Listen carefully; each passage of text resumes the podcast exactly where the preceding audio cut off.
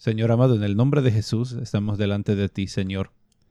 Y estamos agradecidos que aún así nos provees este medio, Señor, aunque estamos encerrados en nuestras casas, Señor, por las circunstancias que nos rodean, pero Padre Santo, tú nos has proveído, Señor, en tu providencia, nos has dado este medio donde nos podemos reunir cada uno de nosotros, Señor, y queremos así ser partícipes de tu verdad que nos edifica, Señor, tu verdad que nos fortalece esta verdad, Señor, que nos sirve de aliento en los momentos difíciles, que nos brinda esa luz en los medios de los momentos de oscuridad.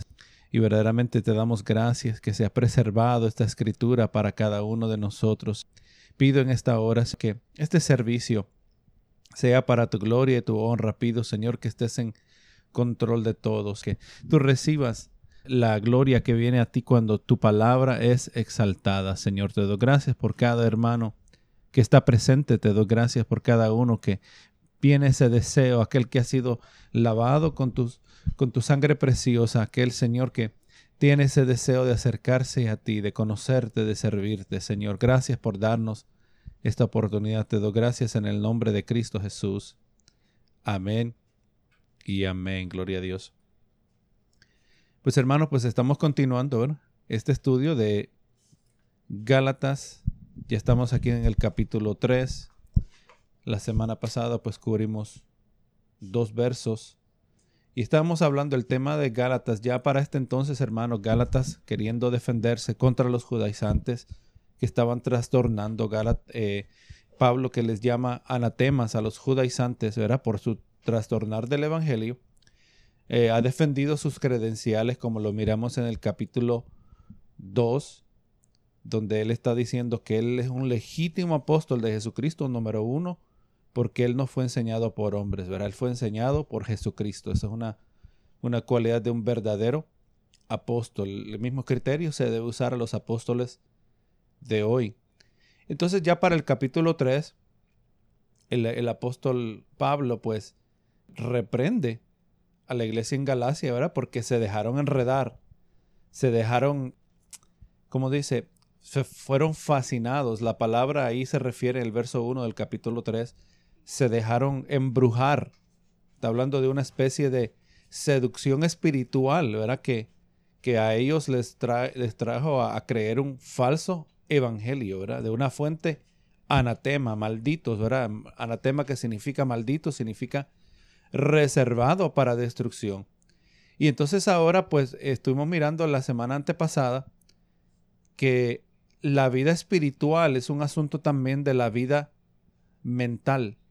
Nuestra espiritualidad y nuestra mentalidad son inseparables. Conforme sea nuestra mentalidad, así también va a ser nuestra espiritualidad, como nos dice la palabra, ¿verdad? Si no, dice, no os conforméis a este siglo, sino transformados por medio de la renovación de vuestro entendimiento. O sea, la transformación espiritual que ocurre, ocurre a través de la mente, ¿verdad? De una mente renovada y por eso nos reunimos nosotros y somos expuestos constantemente a la revelación de la palabra para que corrija nuestra manera de pensar.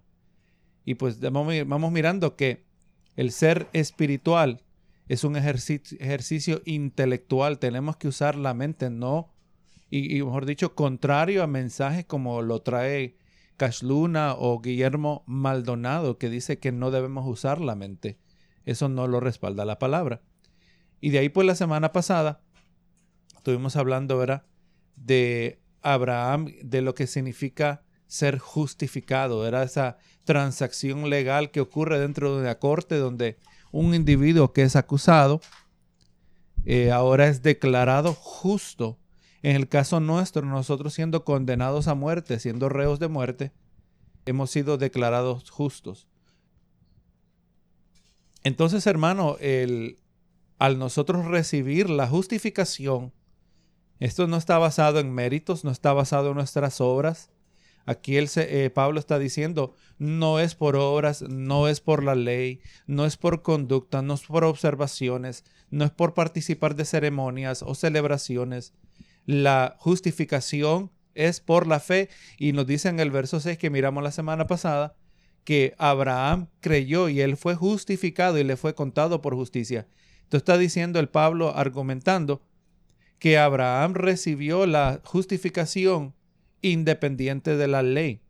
La justificación, el ser salvo, el ser declarado justo, es conforme a la fe y no conforme a la ley. Y cuando hablamos de la ley de Moisés, no solo estamos hablando de los diez mandamientos, pero todo lo que eran las ceremonias. Por eso estaba hablando, ¿verdad? De las ceremonias, los rituales, las celebraciones, las observaciones, comenzando, ¿verdad? Con la circuncisión como la señal del pacto, ¿verdad? Gloria sea el Señor. Y de ahí, pues, el siguiente verso que miramos, que terminamos la semana pasada, nos dice Pablo, conforme a la revelación del Espíritu Santo, conforme fue inspirado por el Espíritu Santo, que los que tenemos la fe que tuvo Abraham, somos nosotros los hijos de Abraham, ¿verdad? Ahora nosotros somos los verdaderos hijos de Abraham. Ahora, hermano, nos vamos al verso 8, donde vamos a comenzar hoy. El Gálatas, y espero, hermano, que le pido que por favor usted me siga en su Biblia. Amén, muy importante para retener, para aprender, es importante que usted me siga en la Biblia, no sea un oyente pasivo, sino sea activo, ¿verdad? Para que podamos retener. Dice el verso 8, y la escritura, previendo que Dios había de justificar por la fe a los gentiles, dio de antemano la buena nueva a Abraham diciendo, en ti serán benditas todas las naciones, ¿verdad?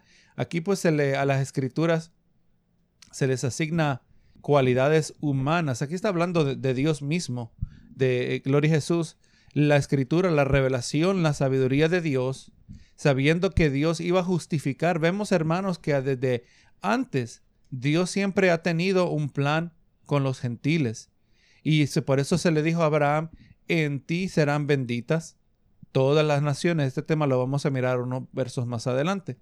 Verso 9 dice, de modo que los que son bendecidos, que los que son, que los de la fe son bendecidos con el creyente Abraham. Así que la misma bendición que recibió Abraham, nosotros también la recibimos cuando nosotros tenemos la misma fe que Abraham. Dice Romanos 5.1, justificados pues por la fe, tenemos paz para con Dios por medio de nuestro Señor Jesucristo. Es posible, hermanos, que nosotros se, nos olvide lo que era vivir en enemistad con Dios. Es posible que a nosotros para ahora se nos ha olvidado lo que era eh, vivir contrario a Dios, saber que no estábamos a cuentas con Dios ahora, que gozamos de la libertad de poder orar, y saber que Dios nos escucha. Pero qué triste es vivir bajo una realidad donde nosotros no tenemos razón para creer que Dios va a escucharnos o bendecirnos o obrar a nuestro favor. Y ahora, pues nosotros al ser justificados, al haber sido declarados justos, que en el sentido práctico significa que la justicia de Jesús fue acreditada a nuestra cuenta y al mismo tiempo nuestra maldad fue acreditada la cuenta de Jesús y por eso Cristo pagó el precio por nuestros pecados. Y es importante que nosotros comprendamos, hermanos, la magnitud de la transacción que se llevó a cabo, la penalidad que cayó sobre Jesús para que a nosotros pudiéramos ser justificados y ahora tenemos paz, paz para con Dios. Todo eso dice por medio de nuestro Señor Jesucristo. Por eso la palabra nos dice que no hay ningún otro mediador entre Dios y los hombres, sino Jesucristo. Por eso nosotros bendecimos a Jesús, por eso nosotros glorificamos a Jesús, ¿verdad? Por su obra, por cada uno de nosotros. Y nos dice, ¿verdad? Que, que los de la fe, los que tenemos fe también, somos bendecidos junto con Abraham. Nos coloca en el mismo lugar para recibir los mismos beneficios que recibió Abraham al ser justificado. Verso 10 porque todos los que dependen de las obras de la ley están bajo maldición. Sorprendentemente, miles de años después de haberse escrito este verso, todavía hay gente que están queriéndole vivir bajo la ley. Y el que vive bajo la ley, el que depende de la ley, está bajo maldición. Le voy a decir, hermano, que la ley fue enviada para maldecir. Vamos a mirarlo más adelante. La ley fue enviada para ilustrar la maldición del hombre. En la ley el hombre se siente maldito. En la ley el hombre se siente que está todo obrando contrario a él. Y por eso, hermano, nosotros, gracias al Señor, nos aferramos a la palabra y no es a la religiosidad, que todavía hay denominaciones enteras, ¿verdad? Que se dedican a observar, a, guardar, a practicar religiosidad en esta misma hora, aunque esto ha, sido interrumpido, ¿verdad? Por, el virus, pero la norma por cientos y miles de años ha sido, ¿verdad? Que la gente participa de sus actos religiosos y piensan que están quedando bien, están dependiendo, oh, bueno, yo hice esto, yo me confesé, yo participé de esta ceremonia, pero no, aquí dice que el que depende de obras, y en este caso pues es la ley, pero podemos decir que el que depende de obras en general está bajo maldición. Y Dios mandó la ley para mostrar la maldición, dice, pues escrito está, maldito todo aquel que no permaneciere en todas las obras escritas en el libro de la ley para hacerlas. Así que la ley, si una persona quiere ser salva por medio de la ley, por medio de las obras, este individuo está automáticamente bajo maldición. El asunto es serio, hermano. Por eso vemos que Pablo usa palabras tan fuertes, palabras que pudieran este, dividir en algunos casos, ¿verdad? Le llama a los judaizantes le llama anatemas. A los, a los gálatas por escuchar a los judaizantes les llama insensatos. Les llama a ellos, o sea, hermanos, son palabras fuertes. Y ahora pues está diciendo que el que depende de la ley es maldito. Estas son palabras que no se usan, hermano, mucho en las iglesias de hoy, que solo quieren hablar de amor, de misericordia. Y es importante que hay que hablar lo que la palabra habla, pero hay que hablar todo lo que la palabra habla. Y aquí dice que estamos bajo maldición. Automáticamente la ley es incapaz de salvar a nadie. La, la fe o la fe es incapaz de salvar a alguno. La ley a lo único que fue diseñada fue para resultar en condenación, al demostrar que el ser humano es incapaz de cumplir la ley. Esa es la que para eso fue enviada la ley. Lo vamos a mirar en los versos que siguen también. Maldito todo aquel que, que no permaneciere en las obras de la ley. Si una persona iba a experimentar salvación por medio de la ley, esa persona tenía que cumplir toda la ley. Esa persona tenía que cumplir toda la ley. Mire lo que dice Santiago 2.10. Porque cualquiera que guarda de toda la ley pero ofendiere en un punto, se hace culpable de todos. O sea, hermano, la, la estándar, la norma, la regla a que, que Dios demanda de aquel que quiere depender de buenas obras, de guardar la ley, es una ley, es tan estricta, es una ley que es humanamente imposible de cumplir. Y la persona piensa, se, mire, va, va delante del juez porque pues mató a una persona y la persona y el juez le está acusando, tú mataste a alguien. Pero la persona viene y dice, pero, la, pero la semana pasada yo rescaté la vida de alguien, yo salvé la vida de alguien. Nosotros sabemos que eso no es suficiente.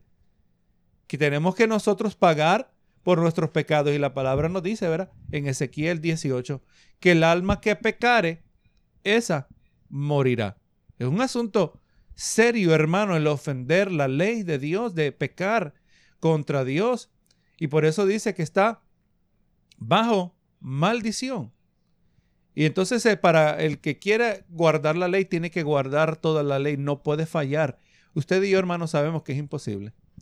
Espero que para ahora usted y yo conocemos suficiente la palabra para saber que nosotros pecamos todos los días. Todos los días nosotros confesamos nuestros pecados, lo que hemos estado mirando en el libro de Primera de Juan. Un hijo de Dios no va a excusar su pecado. Un hijo de Dios, un hijo de luz, uno que anda en la luz, no lo va a excusar, pero lo va a confesar. Va a confesar su pecado. Mientras que el hijo de las tinieblas, el hijo del diablo, el hijo de ira, ese va lo va a tratar de excusar, lo va a tratar de ocultar, así como ocurría con el, con el rey Saúl, ¿verdad? Siempre que Saúl fue confrontado por su desobediencia, él siempre tenía una excusa que justificaba según él su desobediencia. No, hermano.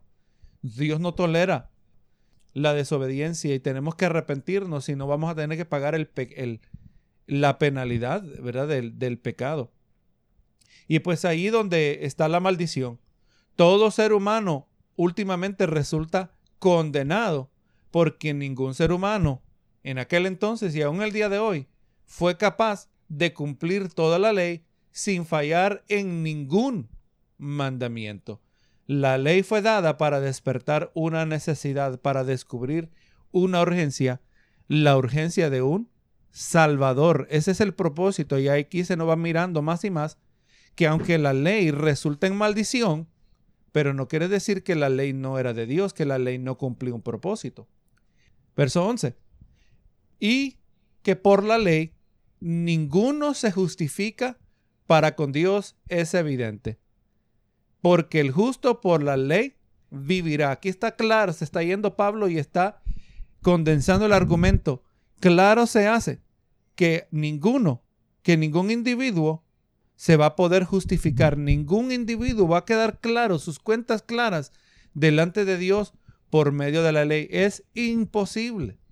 La naturaleza humana, la naturaleza nuestra muestra que es imposible, hermano. Nosotros no podemos ser perfectos ni por una hora. Póngase a pensar, hermano, que por una hora usted trate de no cometer pecado, por decir así. Pero puede ser llegar el momento que se está acabando la hora y usted se llena de orgullo porque lo logró. Señor, lo logré. No pequé por una hora, ya cometió el pecado del orgullo, ¿verdad? Esa es la naturaleza humana. Así que gracias al Señor que nosotros no dependemos de las obras.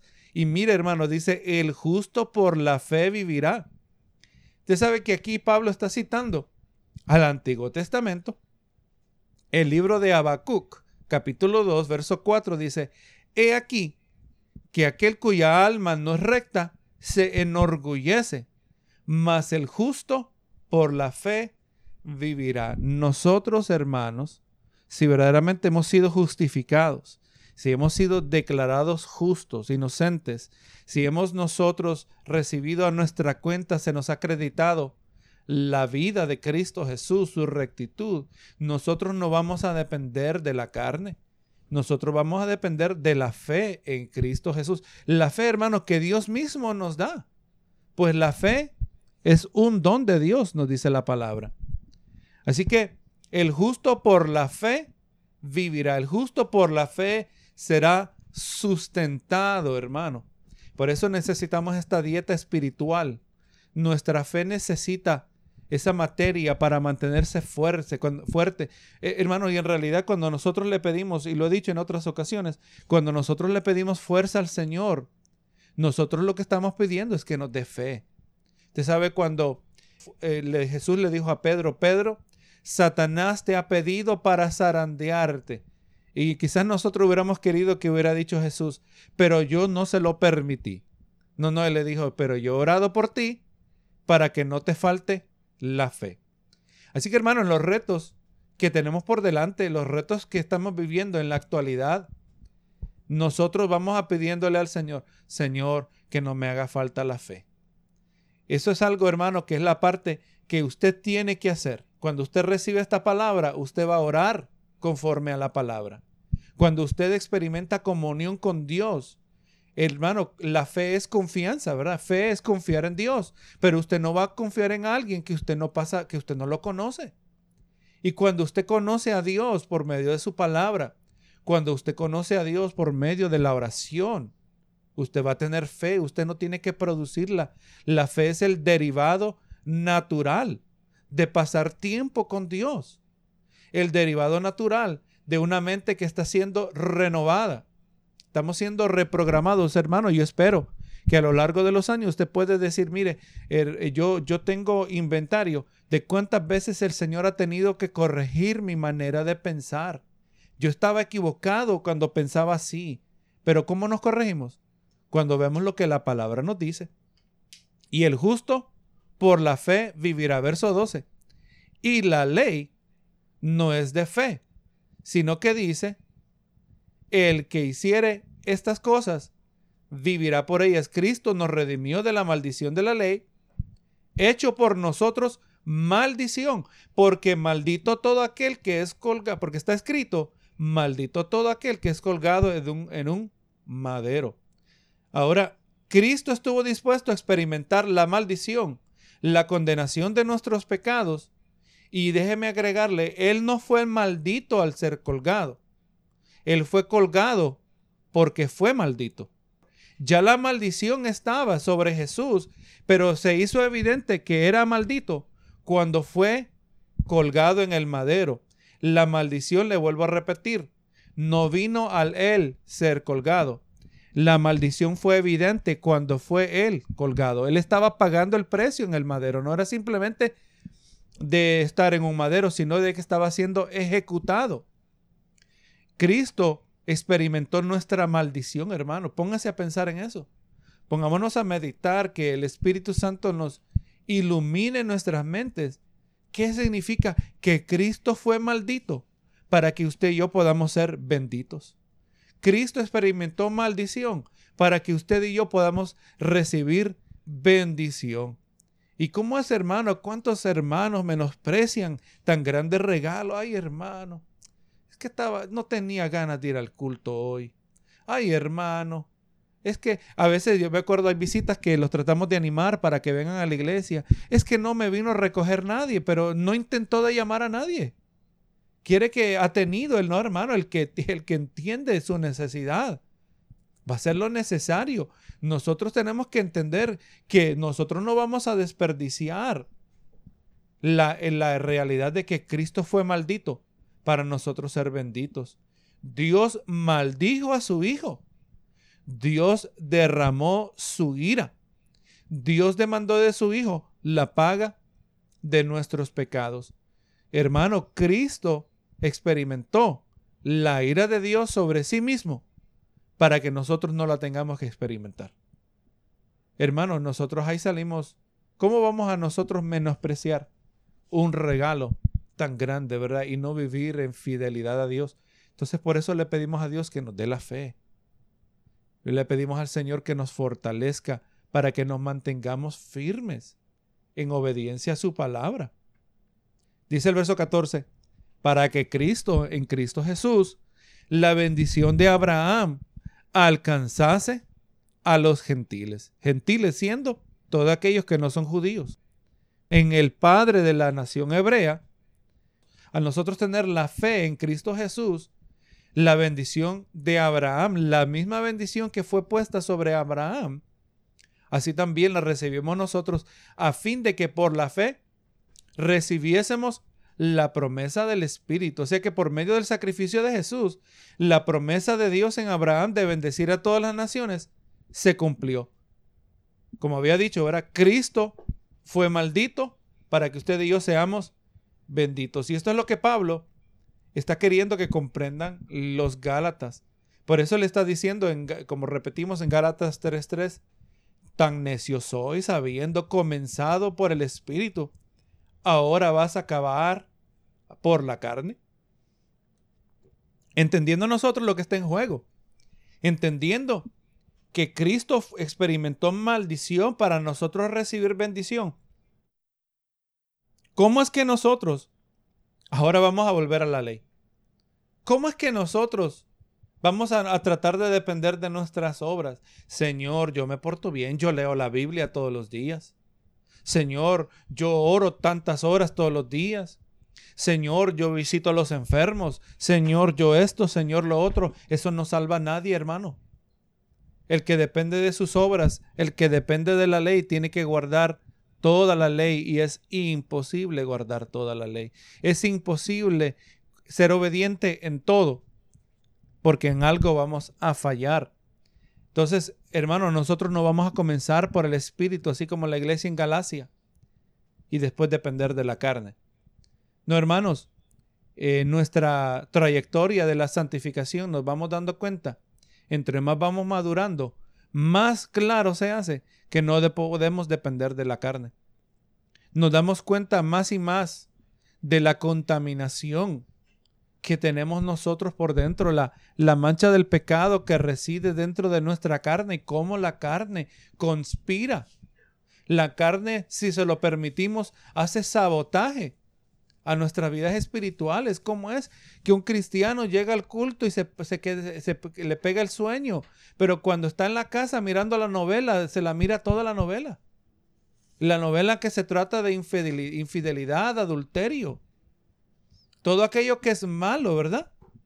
¿Cómo es la carne? Nos hace sabotaje. Nosotros tenemos que entender que tenemos con nosotros nuestro peor enemigo, peor que aún que el diablo, hermano peor que el diablo es la carne. Porque la carne anda con usted 24 horas al día.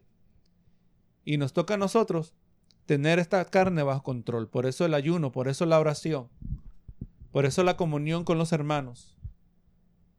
Así que no vamos a comenzar en el espíritu y vamos a terminar en la carne, en la sección pues que vamos a mirar. En los versos que vienen, pues Pablo analiza la naturaleza de la ley Puesto pues que los versos anteriores del 1 al 14, Pablo pues está, establece el argumento, como había dicho, ¿verdad? Padre, eh, Abraham, el padre de la nación hebrea, fue justificado independiente de las obras de la ley. Y ahora en los versos que vienen, pues Pablo anticipa el, lógico argumento de los judaizantes, ¿verdad? Diciendo, bueno, Abraham fue justificado sin la ley. Pero entonces eh, van, a, van a hacer ellos una pregunta. Pero entonces, ¿por qué Dios siempre dio la ley? Si Abraham fue justificado, recibió salvación sin la ley, ¿por qué entonces dio Dios la ley? Aquellos pues que, hablando de los judaizantes, que creen que es necesario creer en Jesucristo, pero que también es necesario guardar la ley con todos sus rituales, ceremonias, observaciones, celebraciones, esa era la posición de los judaizantes y ellos iban a usar una defensa lógica contra, eh, con la siguiente interrogativa, como dije, ¿verdad? Abraham, si Abraham fue justificado aparte de la ley, ¿por qué Dios dio la ley? Verso 15. Y es un detalle que lo voy a tocar aquí en breve. La ley tiene un aspecto que es ceremonial. La ley tiene un aspecto que es moral la ley tiene un aspecto que es civil. El aspecto de la ley que es moral, o sea, no matarás, por ejemplo, todavía sigue en pie, ¿verdad? No cometerás adulterio, eso sigue en pie. Pero hay aspectos de la ley que es ceremonial. Por ejemplo, uno de ellos es el guardarás el sábado, el día de reposo. Los aspectos ceremoniales eran parte de Israel. Para Israel, establecer su identidad. Ellos recibieron una identidad. Hay comidas que no podían comer. Pero recuerde, si en los aspectos ceremoniales, por ejemplo, el judío no podía comer cerdo. Pero yo creo que usted, si le ponen un pedacito de pernil, se lo va a comer, ¿verdad? Usted se va a comer una salchicha. ¿Y por qué usted come eso? Porque Pablo o mejor dicho, Pedro recibió también una, iluminación cuando se le enseñaba animales que eran considerados bajo la ley inmundos en la visión que recibió en el libro de los Hechos y, y se le dijo, mata y come. Y pues Pedro dijo, Señor, tú sabes que cosa inmunda nunca ha tocado mis labios. Y Dios le dijo, no llames inmundo a lo que yo he santificado. Y después esa es la misma represión que Pablo le hace a Pedro que Pedro cuando estaba sentado con los gentiles en Antioquía y aparecían los judaizantes, se apartaba de ellos y Pablo le reprende diciéndole a Pedro, y tú ahora que vives como gentil, ¿cómo estás obligando a los hermanos gentiles a judaizar? Pedro, hermano, ahora estaba comiendo de la comida que comían los gentiles, descubriendo toda clase de nuevos platos que antes en la ley eran prohibidos, pero ahora estaban santificados. Porque usted cuando ora por su comida es santificada. Y es más, le recuerdo, hermano, ¿usted sabe que usted puede comer comida dedicada a ídolos? No sé si usted sabía. Así que no se preocupe de si la comida china está dedicada a ídolos. Aunque recuerde, Daniel no comió de la comida que era de la porción del rey. Pero ahora nosotros hemos recibido una revelación más amplia y se nos dice la palabra que cuando nosotros damos gracias, lo que por aquello que nosotros damos gracias es santificado. ¿Verdad? Damos gracias al Señor. Entonces es importante, hermano, que entendamos que hay aspectos de la ley que son morales hay aspectos que son ceremoniales que aplicaban exclusivamente a Israel y hay aspectos que son civiles, o sea, si yo tengo una bestia, dice la palabra, y se la presté al vecino y el vecino descuidó el animal y fue devorado por una, una bestia, la ley, el aspecto civil de la ley prescribía qué es lo que se tenía que hacer en aquel caso. ¿Verdad? Y pues gracias a Dios del aspecto de la ley, aunque no somos llamados a observarlo estrictamente, pero nos brinda principios para legislar nuestras propias leyes terrenales. ¿Qué hacer? Pero es importante ver, entonces nosotros no somos llamados, lo único que se ha transferido, que continúa, es el aspecto moral de la ley, ¿verdad? Los, básicamente los primeros nueve mandamientos, o mejor dicho, los nueve de los diez mandamientos. Gloria sea al Señor. Verso 15. Hermanos, hablo en términos humanos, aunque sea a un pacto, aunque sea de hombre, una vez ratificado, ratificado, nadie lo invalida ni le añade. O sea, un pacto por naturaleza está diseñado de manera que no se puede alterar. Del momento que queda ratificado, del momento que los términos del tal son ejecutados, este no puede ser modificado ni cancelado. Eso es lo que está diciendo. Ahora es del argumento que comienza Pablo diciendo acerca del pacto. Verso 16. Ahora bien, a Abraham fueron hechas las promesas. Sea, se le está haciendo un pacto con Abraham. Dice, a Abraham fueron hechas las promesas y a su simiente. No dice y a las simientes como si hablase de muchos, sino como de uno, y a tu simiente, la cual es Cristo. Pues aquí se nos presenta la base del pacto que fue hecho con Abraham, la serie de promesas acerca de su futura descendencia. Mire las promesas que le hicieron. Génesis 22, 17. Y de cierto te bendeciré. Recuerde que nosotros en, en, Dios nosotros somos bendecidos, ¿verdad? Y Dios, Dios Jesús fue maldito para nosotros ser benditos. Cada vez que Dios nos hace una promesa es para bendecirnos, pero el costo fue la maldición de Jesús. Todo esto está implícito aquí y le dice, y de cierto te bendeciré y multiplicaré tu descendencia como las estrellas del cielo y como la arena de, que está a la orilla del mar, y a tu descendencia y tu descendencia poseerá las tierras de sus enemigos. O sea, en Abraham iban a ser bendecidas todas las naciones. Y aquí se debe entender que la intención de Dios nunca fue solo de tratar con los judíos y déjeme tomar aquí un momento, hermano, para refutar un argumento, una premisa que se usa como la base del rapto pretribulacional, que pues la, la, idea, la premisa que se usa para establecer, dicen ellos, la necesidad lógica de que la iglesia tiene que ser raptada antes del último periodo de siete años, diciendo que Dios no trata con los gentiles y con Israel al mismo tiempo. Yo he escuchado esto enseñado que Dios primero tiene que sacar a los gentiles, la iglesia, de en medio, para poder entonces tratar y enfocarse en Israel. Eso no es correcto y se lo voy a demostrar. Ya sabemos, ¿verdad? Que Dios le dijo a Abraham, voy a bendecir a todas las naciones en ti, ¿verdad? Y en tu simiente, vamos a mirar eso más adelante. Vamos, le quiero establecer que Dios siempre ha tratado con Israel y siempre ha tratado con las naciones. Ellos dicen, la lógica que usan dice que primero Dios trató con Israel, pero cuando Israel lo rechazó, entonces trató con los gentiles y supuestamente a la, y a la iglesia irse en el rapto, la iglesia que es principalmente gentil, ahora Dios vuelve su enfoque a Israel.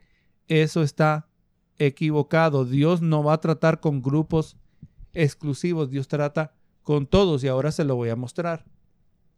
Hermano, Dios siempre ha tratado con las, naciones, con todas las naciones.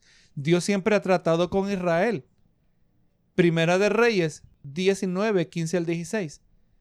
Aquí se le está hablando del profeta y, le, y dice, y le dijo Jehová, ve, vuélvete por tu camino, por el desierto de Damasco y llegarás y ungirás a Asael por rey de Siria, Siria siendo una nación gentil, una nación pagana, y de ahí ahora sigue tratando con Israel. Y a Jehú, hijo de Nimsi, ungirás por rey sobre Israel. y a Eliseo, hijo de Safat, de Abel Meola, ungirás para que sea profeta en tu lugar. El profeta Elías fue mandado ¿verdad? a ungir al rey de Siria. Qué curioso este detalle, ¿verdad, hermano? ¿Qué tiene que ver Dios con las naciones paganas? O parece que tiene mucho que ver. Que mandó a, y Dios escogió quién, quién iba a ser rey por Siria. O sea, recuerde, hermano, que aunque la Biblia nos relata exclusivamente el trato de Dios con Israel, pero eso no quiere decir que Dios no trata con las naciones, como miramos aquí. Se nos da una pequeña ventana para ver que Dios está envuelto en aquel tiempo, siempre estaba envuelto en las naciones. Ahora mire hermano, si todavía esto no le sirve para convencerle que Dios trata con Israel y siempre ha tratado también con las naciones, en el libro de Ezequiel, le voy a aquí mencionar rapidito, Dios pronuncia juicio contra el, Negev en el capítulo 20 del 45 al 49. Profetiza juicio contra los amonitas en el capítulo 21 del 28 al 32. Y vemos una profecía contra Moab, capítulo 25 del 8 al 11. Contra Edom también pronuncia juicio, capítulo 25 del 12 al 14. Trata también y pronuncia envía al profeta a juicio contra los filisteos. Ezequiel 25, 15 al 17. También Tiro recibe juicio de parte de Dios, capítulos 26 al 28. Y en Isidón en el 28 y Egipto en el 29. Estamos hablando del profeta mientras el, el recuerda, el ministerio de Ezequiel fue un ministerio durante el cautiverio babilónico. Israel estaba, o mejor dicho, Judá, estaba recibiendo su juicio, ¿verdad? Por su desobediencia. 70 años de cautiverio. Y el ministerio de Ezequiel fue durante este tiempo. Y mientras Dios estaba juzgando a Judá, que era lo que había quedado, ¿verdad? De las doce tribus. Las dos tribus que llevaron al, llevaron al cautiverio babilónico, todavía Dios pronunciaba juicio contra las naciones. No solo, si Dios solo trata con Israel o solo con las naciones, entonces también, hermano, ¿por qué este existe el libro del profeta Jonás? Pero Si todavía esto no le convence, ¿por qué existe el libro de Jonás donde el narrativo se trata exclusivamente del juicio que había sido pronunciado sobre Nínive? Una ciudad pagana, Nínive siendo la capital de Siria. Y el profeta judío, Jonás, donde Dios sabía que al pronunciar juicio iba a resultar en su arrepentimiento. Usted y yo conocemos la historia. Entonces, hermano, cuando Dios pronuncia juicio, vamos mirando que no es simplemente para que la gente tiemble de miedo. Cuando Dios avisa que viene juicio, es porque implícito está, se da a entender que es para que venga al arrepentimiento. Dios quiere, hermano. Hermano, escuche bien, aunque Dios va a juzgar a todo el mundo, aunque Dios va a destruir la grande mayoría del mundo en el juicio venidero, pero hermano, ese no es el deseo de Dios. Dios lo tiene que hacer porque es justo. Dios lo tiene que hacer porque es recto. Tiene que pagar el pecador por su pecado. Pero mire hermano, cuando Dios pronuncia juicio, Él tiene un propósito. Mire lo que dice Ezequiel 33, 11. Diles, vivo yo, dice Jehová el Señor. Te recuerde, después de haber ya pronunciado juicio a todas estas naciones, ¿verdad? Entre los capítulos 21 al 29.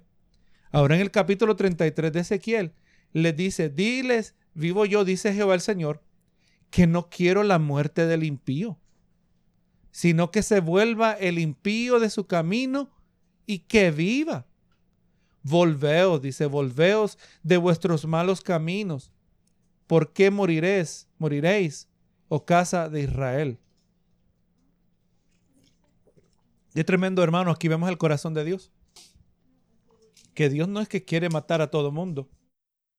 Dios no quiere destruir al mundo. Pero cuando Dios manda aviso de juicio, ¿verdad? Él que quiere, Él quiere que se arrepientan. Dios no quiere destruir, Dios quiere bendecir. en eso resumimos todo este argumento, ¿verdad? Dios no quiere destruir, Él quiere bendecir. Entonces volvemos, hermano, al, verso 16 de, de Gálatas 3. Dice, Abraham fueron hechas las promesas y a su simiente Pablo haciendo referencia a Génesis, donde Dios claramente establece que la bendición a las naciones iba a manifestarse por medio de la numerosa descendencia.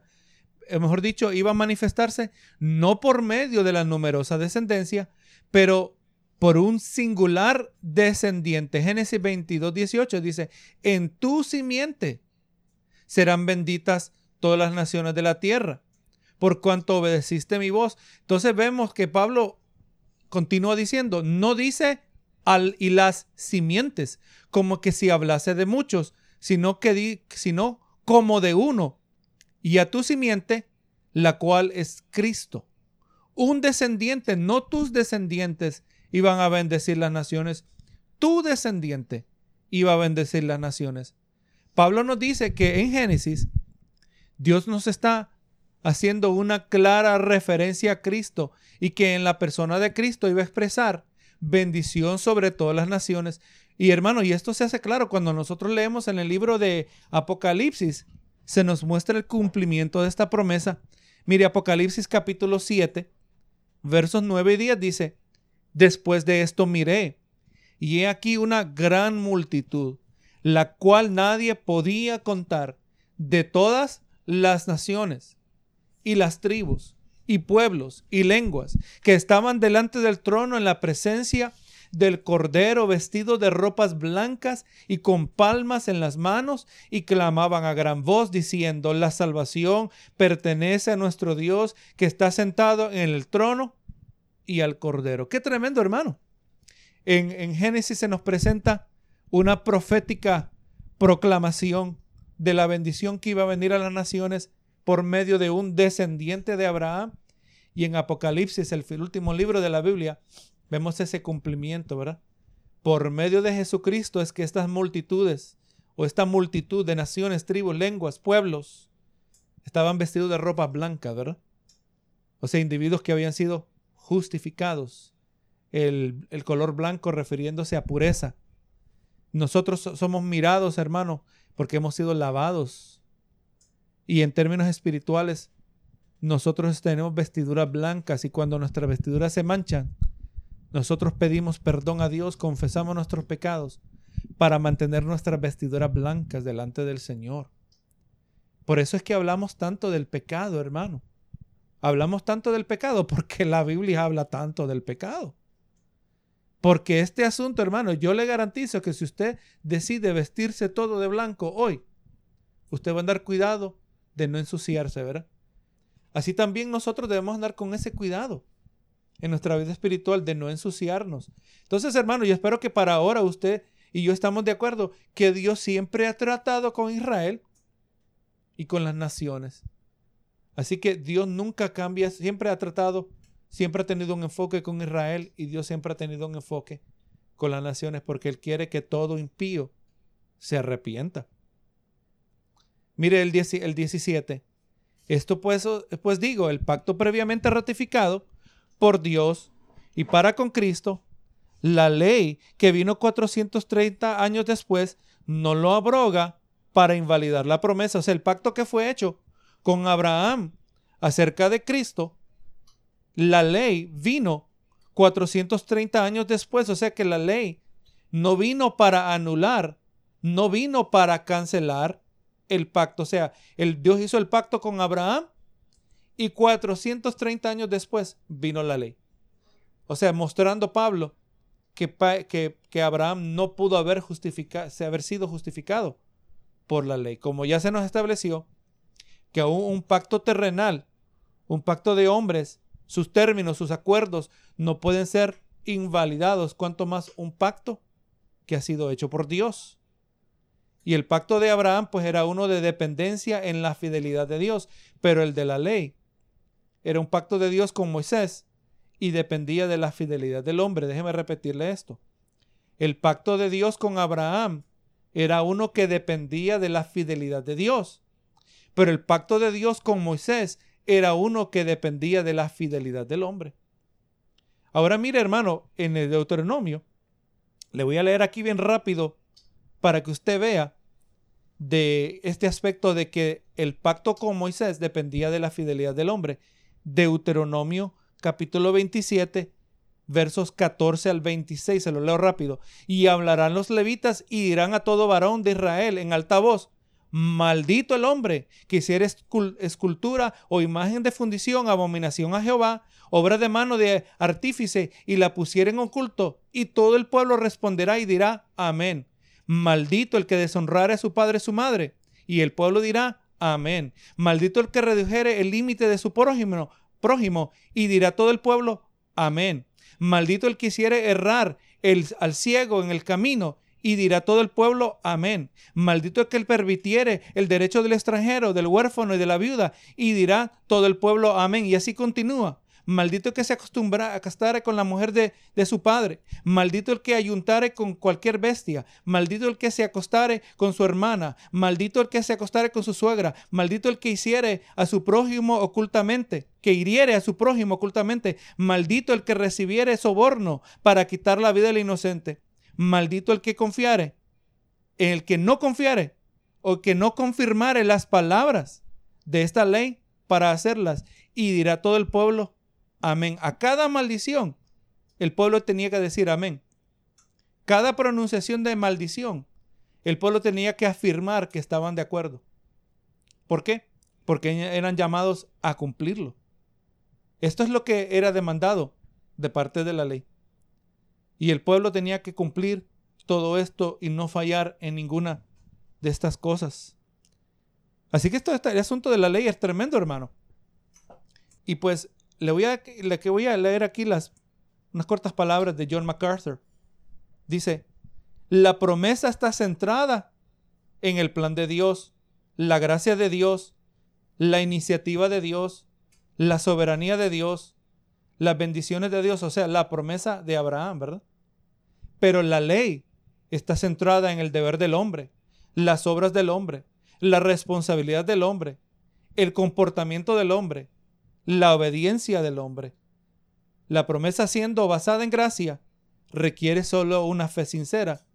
La ley siendo basada en obras demanda obediencia perfecta. Y es esta idea que estaba teniendo Pablo queriendo transmitir a los Gálatas. Si ustedes quieren seguir la ley, tienen que obedecer perfectamente. Pero si ustedes dependen en la fe, eso depende de Dios, ¿verdad? Del, de la soberanía de Dios, de su iniciativa, de su gracia, de sus bendiciones. Hermano, y por eso Pablo le dice a ellos, insensatos, ¿cómo ustedes han descartado algo tan bueno para recibir algo inferior? Verso 18 dice, porque si la herencia es por la ley, ya no es por la promesa, pero Dios la concedió a Abraham mediante la promesa clara se hace la distinción que la herencia fue hecha a Abraham no fue por la ley, porque la ley vino 430 años después.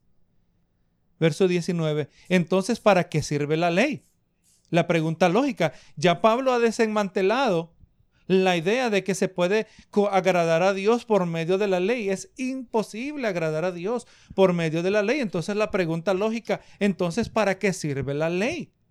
Y mire lo que dice, la ley fue añadida a causa de las transgresiones, dice el capítulo 3, verso 19 hasta que viniese la simiente a quien fue hecha la promesa y fue ordenada por medio de los ángeles en mano de un mediador. ¿Para qué sirve la ley? Pues si la promesa es la que cuenta, si la herencia es conforme a la promesa, entonces ¿por qué dio Dios la ley? Como dije, fue añadida. La promesa, aunque resultaría en profundas implicaciones para la humanidad, o sea, esta promesa, hermano, iba a resultar en un efecto grandísimo. ¿Y cuántos iban a ser salvos por medio de la promesa? Pero la promesa que se le hizo a Abraham no era exhaustiva, o sea, no cubría todo, no, no demostraba todo lo que era necesario, o sea, no mostraba todo el detalle de importancia y por eso vino la ley en adición a la promesa pero no para reemplazar la promesa. La ley era una necesaria adición a la promesa de Abraham con el fin de demostrar la pecaminosidad del hombre, para que el hombre pudiese recibir y apreciar la promesa que Dios hizo a Abraham y en torno a cada creyente, el hombre también tiene que estar consciente del pecado que llevamos por dentro. La ley fue enviada para demostrar la incapacidad humana de verdaderamente poder agradar a Dios y al mismo tiempo ilustrando la necesidad humana de la gracia y la misericordia de Dios. O sea, si se le permitió a Israel por miles de años guardar la ley y por miles de años, por generaciones, confirmaron ellos que no podían cumplir la ley. Hermano, eso despertando la necesidad de algo mejor. Y dice el verso 20, y el mediador no lo es de uno solo, pero Dios es uno. 21. Luego, ¿la ley es contraria a las promesas de Dios? En ninguna manera. Porque si la ley pudiera vivificar, la justicia fuera verdaderamente por la ley. Así que la ley no es contraria a las promesas de Dios. Nosotros, comprendiendo el verdadero propósito de la ley, la ley que fue dada a Moisés, nos damos cuenta que la ley en ninguna manera contradice, porque el propósito de la ley nunca fue salvación, porque así dice, ¿verdad? Porque si la ley pudiera vivificar, hablando del que está muerto en delitos y pecados, la ley no puede vivificar. El propósito de la ley nunca fue para salvar. El propósito de la ley nunca fue para corregir el problema entre el hombre y Dios. La ley nunca fue enviada para brindar vida, pero para dar evidencia de la muerte. Y aquí el último verso. 22. Más la escritura lo encerró todo bajo pecado para que la promesa que es por la fe en Jesucristo fuese dada a todos creyentes. Así que la escritura, lo que estaba escrito, o sea, la ley, la ley cumplió su propósito en mostrar que todo hombre estaba bajo pecado. La escritura lo encerró todo bajo pecado y al haber condenado al hombre de pecado, ahora el creyente estuviese listo para recibir la promesa que es por la fe en Jesucristo. O sea, a la ley mostrarnos que estamos condenados cuando queremos depender de nuestras propias obras, nos damos cuenta que urge una solución y cuando se nos presenta la promesa de la fe en Jesús y nuestra confianza, nuestra, nuestra dependencia está en Cristo Jesús, es ahí donde nosotros ahora somos capaces de, de creer, de confiar. O sea, la ley condenó, pero en la fe en Cristo liberó. Y le leo aquí lo último, Romanos 8, 1 y 2. Ahora pues, ninguna condenación hay para los que están en Cristo Jesús los que no andan conforme a la carne, sino conforme al Espíritu. Porque la ley del Espíritu de, vida en Cristo me ha liberado de la ley del pecado y de la muerte. O sea, la ley resulta en condenación. La ley resulta en muerte. El hombre es incapaz de agradar a Dios, va a ser condenado por la ley, pero la fe produce libertad. La fe en Cristo Jesús vivifica. Señor amado, en el nombre de Jesús te damos gracias por este tiempo, Señor. Verdaderamente ha habido bastante sobre qué meditar. Un tema extenso y profundo, Señor, pero importante que debemos comprender. Gracias, Señor. Ayúdanos a que nuestra mente es retada por temas como estos. Es retada a elevarse, a profundizarse, Señor. Ayúdanos que por medio de tu Espíritu Santo comprendamos que este tema es relevante, que tiene que ver con nosotros, entendiendo que no dependemos de nuestras propias obras, sino que es la fe, la misma fe que Abraham tuvo y por cuanto tenemos la misma fe que Abraham, así también somos justificados, así también somos hijos de Abraham. Te damos gracias, Señor, que tú experimentaste tan grande maldición para nosotros experimentar bendición. Tú fuiste afligido para nosotros experimentar la paz. Señor, no queremos ser injustos hacia ti, queremos vivir agradecidos a pesar de toda circunstancia, a pesar de todo sacrificio, a pesar de toda pérdida que en esta vida experimentemos, a pesar de todo precio que tengamos que pagar en nuestro caminar, jamás se comparará con el precio que tú hiciste por nosotros, el precio que tú pagaste para el, como dice tu palabra, el castigo de nuestra paz fue sobre él. Y así, Señor amado, te damos gracias, estamos agradecidos, queremos servirte de corazón, que aunque tengamos sana doctrina, pero tenemos que servirte de corazón, guardando tus mandamientos, aplicándolos en nuestras vidas, Señor. He aquí, Padre, cumplido con mi responsabilidad en esta mañana, que todo haya sido, Señor, para la gloria de tu nombre, en el nombre de Cristo Jesús. Amén y amén.